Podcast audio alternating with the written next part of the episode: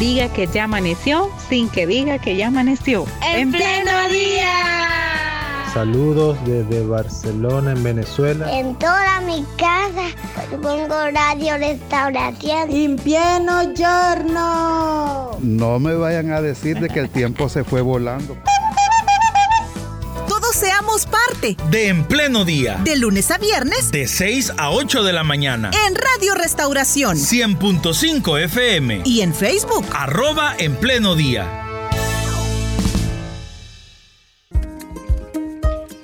Son las 7 de la mañana con 35 minutos, 7.35 de la mañana y como ya lo habíamos adelantado desde hace, desde el inicio de nuestro programa, hoy tenemos el gusto, tenemos el privilegio en la cabina de Radio Restauración de saludar al pastor Jonathan Medrano. Él es el pastor que está a cargo de la filial de Misión Cristiana Elim en la ciudad de Santa Ana. Pastor Medrano, gracias por estar con nosotros. Bienvenido.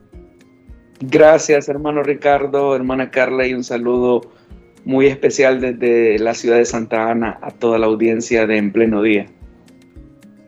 ¿Cómo están en Santa Ana con esto de las lluvias? ¿Cómo amanecieron hoy? La verdad es que el clima está un poco complicado acá en la ciudad morena porque a pesar de que han sido pocas las precipitaciones que se han tenido, pero estas ya han generado eh, algún tipo de complicación, no solamente en el tráfico, sino por eh, algunos árboles caídos que han habido y obviamente que esto pues pone en una condición bastante vulnerable eh, a, los, a la ciudad y a los, a los alrededores de la ciudad de Santa Ana. Muy bien, sí, pues por eso que hemos sido muy reiterativos con las eh, recomendaciones que giramos eh, desde Corporación Cristiana de Radio y Televisión. Muy bien, Pastor Medrano, hoy conmemoramos 506 años de la Reforma Protestante. Eh, una, una conmemoración o es una celebración, pastor? ¿Cómo debemos verlo? Eh, bueno, en realidad son, son ambas cosas, ¿verdad? Porque el tema de la conmemoración tiene que ver con la valoración que se hace del legado, pero la celebración implica no solamente los logros que se obtuvieron a través de una acción específica, sino que también los efectos directos que tienen en todo lo que el alcance de la reforma tuvo, ¿verdad? No solamente fue un hecho que tuvo, ah, digámoslo así, una influencia específica en el entorno inmediato de Europa, eh, sino que también esta tuvo una dimensión un poco más expansiva fuera de Europa y que pues obviamente que son parte de los legados que, se deben de conmemorar y que también se deben de celebrar. ¿Pudiese señalar cuáles son las características que distinguían a Martín Lutero del resto de religiosos en aquel momento, en los años 1500? ¿Cuáles son, pastor?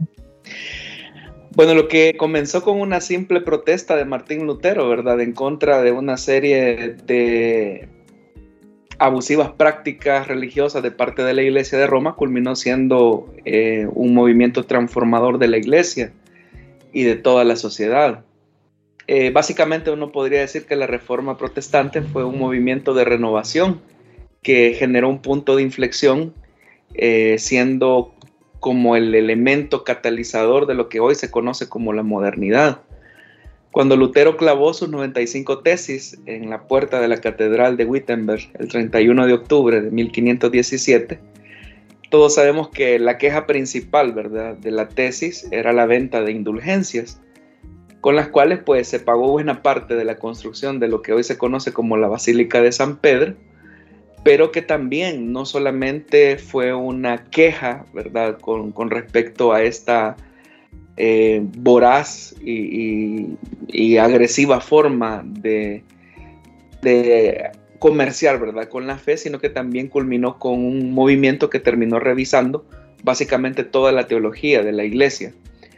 Por años, los teólogos de la Reforma eh, no solamente cuestionaron eh, cómo la iglesia entendía la salvación, sino que cómo esta, este entendimiento de cómo se veía la salvación afectaba también la vida del hombre y cómo incluso se justificaban algunos aspectos de tiranía, de injusticia, eh, de cómo se entendía, ¿verdad?, la Europa antes del siglo XVI. Entonces la reforma protestante tuvo como esos elementos y Martín Lutero fue consciente, ¿verdad?, de lo que implicaba eh, cuestionar aquellos elementos que estaban no solamente socavando la fe de las personas, sino que también estaban socavando la dignidad del ser humano.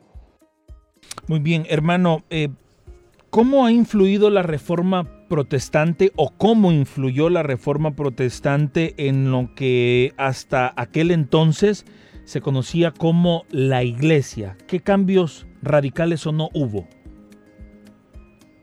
Bueno, como lo acabo de mencionar, eh, todo comenzó, ¿verdad? O más bien dicho, el punto de inflexión y que catalizó lo que hoy nosotros conocemos como la Reforma Protestante fue ese documento, ¿verdad? En latín, ni siquiera en alemán, que invitaba a los teólogos de Wittenberg a discutir sobre el tema de las indulgencias, debido pues al abuso de ventas que se hacían de esto, ¿verdad? Eh, para que los oyentes lo entendamos, las indulgencias es como una especie de compra de perdón, ¿verdad? según la Iglesia Católica, ¿verdad? Eh, un niño cuando nace y es bautizado en agua, pues sus pecados eran borrados, pero que obviamente debido al transcurso de los días, de la vida, esa persona pues iba a cometer eh, muchos pecados, entonces necesitaba de ese perdón de pecados que la iglesia podía propiciar. De ahí, por ejemplo, que los santos, la Virgen, eh, tenían una especie de superávit que podía ser transferido al pecador para que éste pues, pudiera ser, ser absuelto de sus pecados. Eh, y de ahí nace pues, el tema de, la, venta de, indulgencias. Y el Papa, eh, como el administrador de los tesoros de la gracia de Cristo, de la Virgen y de los santos, era el que autorizaba, ¿verdad?, este tipo de documentos que exoneraba de culpa, según la comprensión católica, de los pecados del ser humano. La razón de esto, hermano, era porque en el tiempo de Lutero, ¿verdad? Eh, el Papa León X necesitaba urgentemente la venta de, estos documentos, de estas indulgencias, por dos razones. Número uno, la amenaza de los turcos otomanos, eh, liderado por Soliman el Magnífico, que puso básicamente a temblar a toda Europa. Y obviamente pues se necesitaba dinero para las campañas militares en contra de Soliman y lo segundo por la construcción de la capilla eh, de San Pedro como, como hoy la conocemos hoy en día. Pero esto obviamente, esta mezcla de elementos políticos, militares y económicos, eh, se estaban barajeando con la fe de, los pueblos. Y ahí obviamente que eh, la reforma protestante pues eh, con el pronunciamiento, ¿verdad?, de Martín Lutero en sus 95 tesis, era un cuestionamiento al debate, a que se le explicara por qué la iglesia estaba haciendo esto. Y esto es importante mencionarlo porque uno cree que Martín Lutero tenía la intención, ¿verdad?, de crear una nueva iglesia o de crear el protestantismo. Y no, Lutero cuando clavó las 95 tesis no estaba pensando en una nueva iglesia, sino que lo que Lutero estaba pensando en que es que la iglesia volviera a los orígenes, o lo que algunos mencionan, que la iglesia volviera a la forma original. Pero esta iniciativa que Lutero tuvo en realidad eh, la habían tenido eh, anteriormente otros hombres, como por ejemplo Juan Jos, eh, Savonarola en Florencia, Wycliffe en Inglaterra, Incluso si nos vamos más atrás, ¿verdad? Eh, en el siglo XII, ¿verdad? Con el movimiento valdense o los movimientos monásticos, que básicamente buscaban eso, ¿verdad? Volver al origen de la iglesia, ¿verdad? Y con eso volver a darle una forma original, que de ahí viene el, término reforma, porque eh, ya básicamente la iglesia se había desfigurado. Entonces la reforma colocó nuevamente en el centro eh, la centralidad o el origen de lo que la iglesia debió haber sido desde sus orígenes eh, y no como la institución en ese momento, eh, ya a finales de la era medieval, estaba caracterizando a toda la cristiandad. Era la iglesia en ese momento. Una de las tesis de Martín Lutero le encara al Papa y le dice, que le deje de pedir dinero a las personas pobres para la construcción de la iglesia, que ocupe su propio dinero porque es millonario, dice una de las tesis. Lo que sucede es que el, clero tenía, y aquí, aquí hay un elemento que hay que, que, entenderlo, ¿verdad? Porque hubo muchos elementos históricos que permitieron esa implosión, ¿verdad?, al interior de Europa. Y como ya lo dije, hubo movimientos de pre-reforma. Pero una de las cosas que permitió ese, ese empuje fue ese nacionalismo incipiente, ¿verdad? Porque habían grupos al interior de, los, de las pequeñas, de las monarquías o los principados que habían en Europa que cuestionaban el hecho que las riquezas fueran a parar a un solo país, en este caso eh, específicamente en, en Roma, ¿verdad? Entonces ese nacionalismo incipiente no solamente vio el tema de la injusticia, ¿verdad?, que se estaba cometiendo en contra de las sociedades que ellos gobernaban, sino que también veían la amenaza, ¿verdad?, de empoderar solamente a una región de Europa. Eso también se suma a otro, a otro punto, ¿verdad?, que es el desgaste del, sistema feudal, ¿verdad? Eh, el sistema feudal y el catolicismo antes de la reforma iban caminando juntos, porque el sistema feudal básicamente, para que nuestros oyentes lo entiendan, era como un sistema de castas, ¿verdad? Por ejemplo, si alguien nacía campesino, de familia campesina, este debía de estar sujeto al señor feudal. Y a su vez, el señor feudal estaba sujeto a la autoridad máxima de la iglesia. Entonces podemos ver que era como una especie de, jerarquía, ¿no? En la que se legitimaban acciones de injusticia, ¿verdad? Entonces, eh, obviamente que los señores feudales, el clero, no iban a sacrificar su comodidad, sino que iban a terminar sacrificando eh, la, la, paupérrima vida ya, ¿verdad? De, aquellos que estaban eh, bajo, su, bajo su gobierno.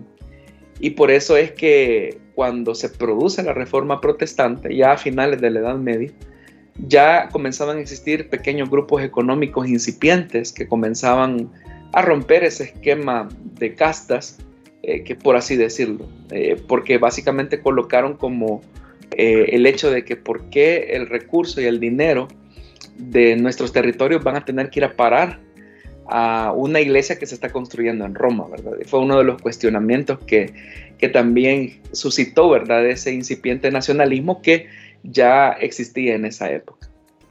Había habido influencia de la conquista de América. Eso fue ah, eh, siglos atrás, ¿verdad? Eh, algunos años atrás, pero lo que ocurría es que las monarquías existentes en esa época estaban tratando la manera de sostener, ¿verdad? Todo el aparataje de gobierno que se tenía en ese momento.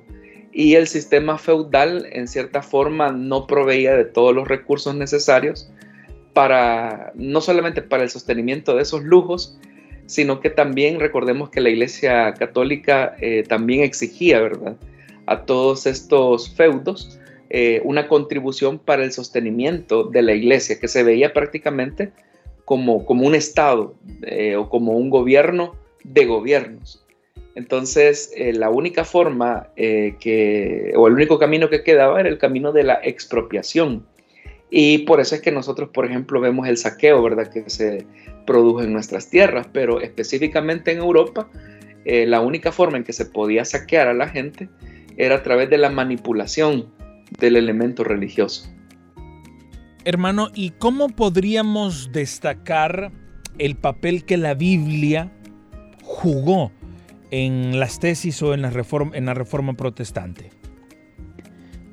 Bueno, una de las cosas que debemos de entender, ¿verdad? Es que la reforma protestante se combinó con otro elemento, ¿verdad? Que era el humanismo renacentista. Eh, y el humanismo renacentista lo que proponía era volver a las fuentes. Eh, eh, los principales exponentes hablaban de volver a la, a la filosofía griega, de volver al pensamiento griego, helénico. Eh, y entonces, eh, pero ese movimiento, pero muchos de estos exponentes eh, también hablaban de volver a los orígenes de la fe, ¿verdad? Incluidos el tema de los orígenes de la escritura. Por eso no es casualidad que Erasmo de Rotterdam, ¿verdad?, haya publicado el Nuevo Testamento en griego en el año de 1516. Entonces, cuando los reformadores comenzaron a leer las escrituras en el idioma original, se dieron cuenta, ¿verdad?, que existía mucha manipulación en la traducción de la Iglesia Católica, la famosa eh, Vulgata Latina, y solamente para mencionar algún ejemplo. Eh, por ejemplo, Jesús en el Evangelio de Mateo, él decía, eh, arrepentidos porque el reino de los cielos se ha acercado. Eso que para nosotros se lee así tan fácil, en la traducción de la Vulgata Latina lo que decía era hagan penitencia, ¿verdad? Es decir, que ahí la palabra griega metanoia la habían traducido ellos por, por el hecho de, de, hacer penitencia y eso pues obviamente favorecía eh, el sistema sacramental de la Iglesia Católica. Entonces, cuando los reformadores o las personas comenzaron a leer, a, leer perdón, la escritura eh, en, los idiomas originales, eso les permitió a ellos entender eh, que muchos de los aspectos que se creían en esa época, pues eran contrarios al espíritu de las escrituras. Entonces, pero volvamos al, elemento fundamental, ¿verdad? Y es que ahí fue precisamente en ese momento donde el valor de la escritura comienza a tener una centralidad específica para la vida de la fe de la iglesia. Como ya lo dije, por ejemplo, Lutero, que, fue, que es el que más nosotros conocemos, o Juan Calvino, eh, revistieron ¿verdad? ese valor a la escritura, pero antes de Lutero y antes de Calvino ya habían existido esfuerzos eh, por parte de los pre-reformadores para que la iglesia nuevamente volviera al centro de la escritura. Y ahí viene un elemento que, se suma a esto. Como los reformadores entendieron el valor de la escritura, ellos también vieron la necesidad que la, que la, población, ¿verdad? O los creyentes tuvieran acceso a la escritura. Y uno de los elementos importantes dentro del legado de la reforma es que ante una Europa que, que era básicamente analfabeta, eh, ellos vieron la necesidad de alfabetizar a la población para que la gente pudiera tener acceso directo a la escritura. Porque cabe mencionar, ¿verdad?, que por ejemplo lo que existía en el sistema religioso católico hasta el día de hoy es la celebración de la misa. Pero en la celebración de la misa, eh, estas eran acompañadas de homilías eh, que estaban pues obviamente en, en latín, ¿verdad? Eran dadas en latín. Pero los reformadores entendieron no solamente el valor de que las escrituras llegaran a la gente y que la gente conociera las escrituras, tuviera contacto con las escrituras, sino que también la predicación cristiana fuera en el idioma de la localidad. Y otra de las tesis que Martín Lutero puso un día como hoy, en 1517, ¿A qué se refería, si usted nos puede explicar, cuando él decía que reprimir los argumentos sobre la fuerza o por la fuerza, sin desvirtuar con la razón, exponía a burlas a la iglesia? Lo que sucede, hermana Carla, que como las 95 tesis, ¿verdad? Señalaban la rapacidad del clero por tratar la manera de, sacar ese beneficio, ¿verdad? De la, de la venta de indulgencias. Y uno, por ejemplo, de los eh, frailes dominicos, eh, Johann Tetzel, que básicamente fue como el mercadólogo de la venta de indulgencias, él decía que no solamente se podían eh, vender indulgencias por los pecados cometidos, sino que también se podían vender indulgencias por los futuros pecados que se vayan a cometer, ¿verdad? Como una especie de crédito. Y a este fraile dominico, Johann Tetzel, se le adjudica la aquella frase, ¿verdad? Que aún si la Virgen María, decía, estuviera viva y se cometiera un abuso sexual en contra de ella, si usted tiene la indulgencia adecuada, su pecado quedaría absuelto. Pero ese tipo de ridiculez, eh, de absurdo, ¿verdad? Que para nosotros sería como un absurdo, es un absurdo, era lo que hacía que, por ejemplo, frente a la sociedad de aquella época, que aunque tenía un alto nivel de analfabetismo era, era bastante inconcebible. Es decir, se, veía bastante em, amenazado, ¿verdad? El, hecho de que la, bueno, la gente misma experimentaba la extorsión de la iglesia. Es decir, ellos veían cómo los estaban extorsionando sobre la base de la fe, pero sobre la base de la manipulación. Entonces, por eso es que dentro de las 95 tesis se menciona también esos elementos de, cómo eh, la fe puede ser vista como, o sea, puede ser ridiculizada por posicionamientos tan absurdos como los que este fraile dominico, por ejemplo, hacía, ¿verdad? Muy bien, eh, hermano Jonathan, ¿cuál es la relevancia que la reforma protestante tiene en nuestra actualidad? Año 2023, 506 años luego de conocerse esas tesis. Bueno, eh, eh, si bien es cierto, ¿verdad? Eh, la reforma protestante se enfocó o tuvo su origen en el plano doctrinal, teológico, eclesial, pero la reforma protestante trascendió, ¿verdad? No solamente el, aspecto religioso, por decirlo así, sino que también tuvo un legado, por ejemplo, en el tema de la política. como ya lo mencioné, ¿verdad? Muchos príncipes de Europa vieron en la reforma protestante la oportunidad para no seguir fortaleciendo a Italia como nación y ser ellos, eh, por decirlo así, estados independientes. Pero no siempre la reforma fue tan beneficiosa para los reyes, porque, por ejemplo, una de las doctrinas que se derivó del protestantismo fue la doctrina de la depravación total, que enseña básicamente que todos los seres humanos, sin excepción, estamos en una condición caída.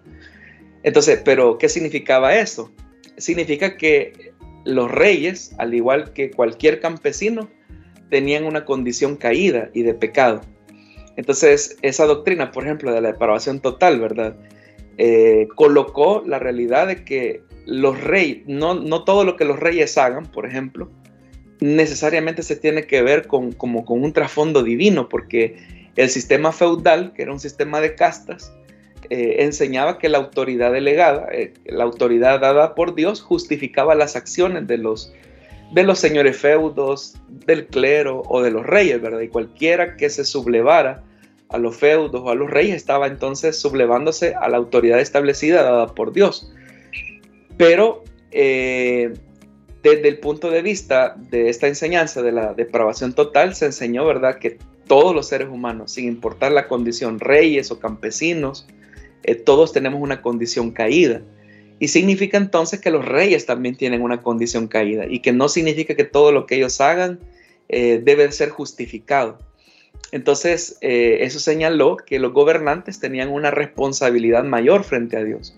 Entonces, esa doctrina, por decir algo, ¿verdad? Colocó básicamente un límite al poder, porque si el rey es un ser humano, pecador como cualquier otro, entonces también existe la posibilidad de que peque en el ejercicio del poder. Por eso es que la reforma protestante también eh, colocó un reto eh, para una separación, ¿verdad? O para colocar unos límites en los excesos y en los abusos de poder que ya existían en esa época. También, ¿verdad? Otro de los legados importantes de la reforma protestante en el tema político es que comenzó a existir una separación entre iglesia y Estado, ¿verdad? Y a partir de ese momento, eh, aunque esto fue un proceso, ¿verdad? Que derivó en muchos años eh, posteriores y que se suscitó específicamente en lo que se conoce como la reforma calvinista, eh, esto colocó, ¿verdad? Incipientemente esa separación que hoy por hoy nosotros tenemos en el mundo occidental. En el tema del legado económico de la reforma, ¿verdad? Eh, como ya lo dije, a finales de la Edad Media ya había una clase media, ¿verdad? Mercantil, eh, de artesanos. Eh, y con la reforma protestante se, se, comprendió, ¿verdad? Que se puede servir a Dios, no solo desde la iglesia como institución, sino desde el trabajo. Y de ahí que una de las cinco solas, ¿verdad? Que se mencionan, ¿verdad? Solo para la gloria de Dios. Entonces, en, la expresión solo para la gloria de Dios, se dignificó el trabajo eh, como una forma en que también se puede servir a Dios. Antes de la reforma protestante el trabajo se veía casi que como una maldición, pero después de la reforma protestante el trabajo se vio como una forma en que una persona puede glorificar a Dios. Y eso obviamente, ¿verdad? Condujo a un crecimiento económico y a una cultura de ahorro y de inversión que fue potenciando las economías locales. Por eso es que en la parte norte eh, de Europa o los países protestantes son más desarrollados que aquellos países que se plegaron al catolicismo romano. Con esta idea, ¿verdad?, de que el trabajo es una forma de dignificación, se eliminó por completo esa separación elitista que existía entre, entre, entre cleros y laicos, ¿verdad? Porque tan sagrada es la predicación de la palabra de Dios como sagrado es el trabajo que se hace bien para la gloria de Dios. Eso por, por mencionar un elemento, ¿verdad? Donde se destaca el tema del sacerdocio universal de los creyentes.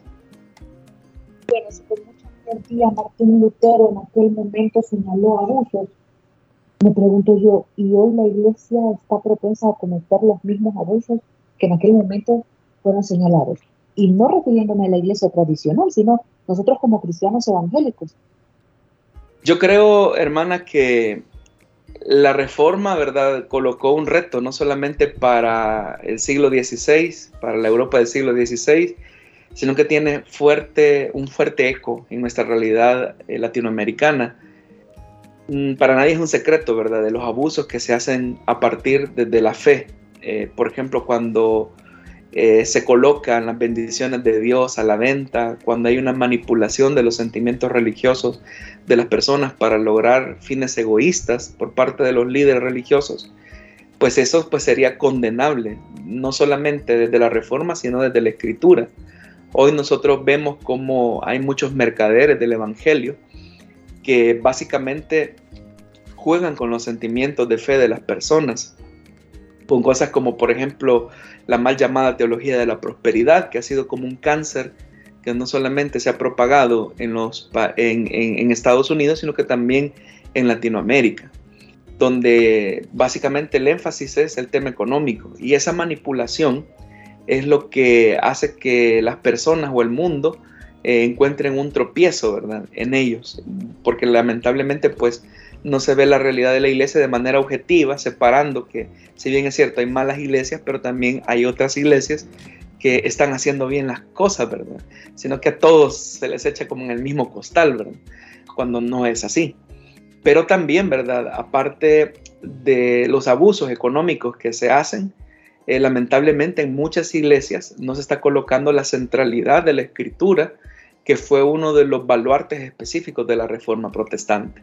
Hoy lo que encontramos lamentablemente en muchos de los púlpitos son charlas moralizadoras, ¿verdad? No es el Evangelio de gracia, no es el Evangelio solo por la fe, no es hacer las cosas eh, por Jesucristo, en Jesucristo, sino que es básicamente un Evangelio que especifica o eleva eh, las obras del hombre, ¿verdad? y pareciera ser que aunque verbalmente nosotros decimos que el Evangelio es por gracia, en la práctica o en la dinámica de la iglesia eh, es como un evangelio por obra, ¿verdad? Muy bien, hermano, para finalizar, aunque ya nos pasamos dos minutos, pero para finalizar, ¿cómo debería un cristiano, una cristiana, celebrar y conmemorar esta fecha? En primer lugar, hacer una reflexión, ¿verdad? Eh, porque la reforma protestante supuso eh, volver a los valores originales del Evangelio. Entonces, ¿cuál es la medida y la vivencia que cada cristiano está teniendo de esos valores en su práctica diaria? Si nos hemos alejado como cristianos es porque también la iglesia o la enseñanza cristiana se ha alejado del eje principal de la verdad. Entonces, el llamado es, en primer lugar, para nosotros como creyentes, para que todo lo que oigamos lo filtremos por la palabra de Dios. Y en segundo lugar, para nosotros que somos predicadores, que somos ministros del Evangelio, la responsabilidad de conducir a nuestras congregaciones siempre hacia el centro de, las escrituras que siempre nos enseñarán a Jesús como el único mediador entre Dios y los hombres. Perfecto. Hermano, muchísimas gracias por, por haber estado con nosotros en nuestro programa y gracias por sus reflexiones y análisis. Muchas gracias, hermanos, y que el Señor les bendiga en este día.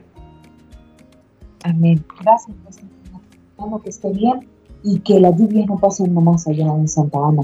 Es nuestro deseo. Y gracias a ustedes, nuestros oyentes, que han estado pendientes de esa transmisión, de nuestro programa. Les esperamos mañana, primero Dios, mañana que ya va a ser noviembre.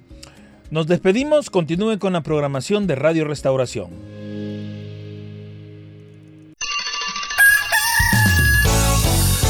Diga que ya amaneció sin que diga que ya amaneció. En, pleno día. Saludos desde Barcelona, en Venezuela. En toda mi casa pongo radio restauración. En pieno giorno. No me vayan a decir de que el tiempo se fue volando. Todos seamos parte de En Pleno Día. De lunes a viernes. De 6 a 8 de la mañana. En Radio Restauración. 100.5 FM. Y en Facebook. Arroba En Pleno Día.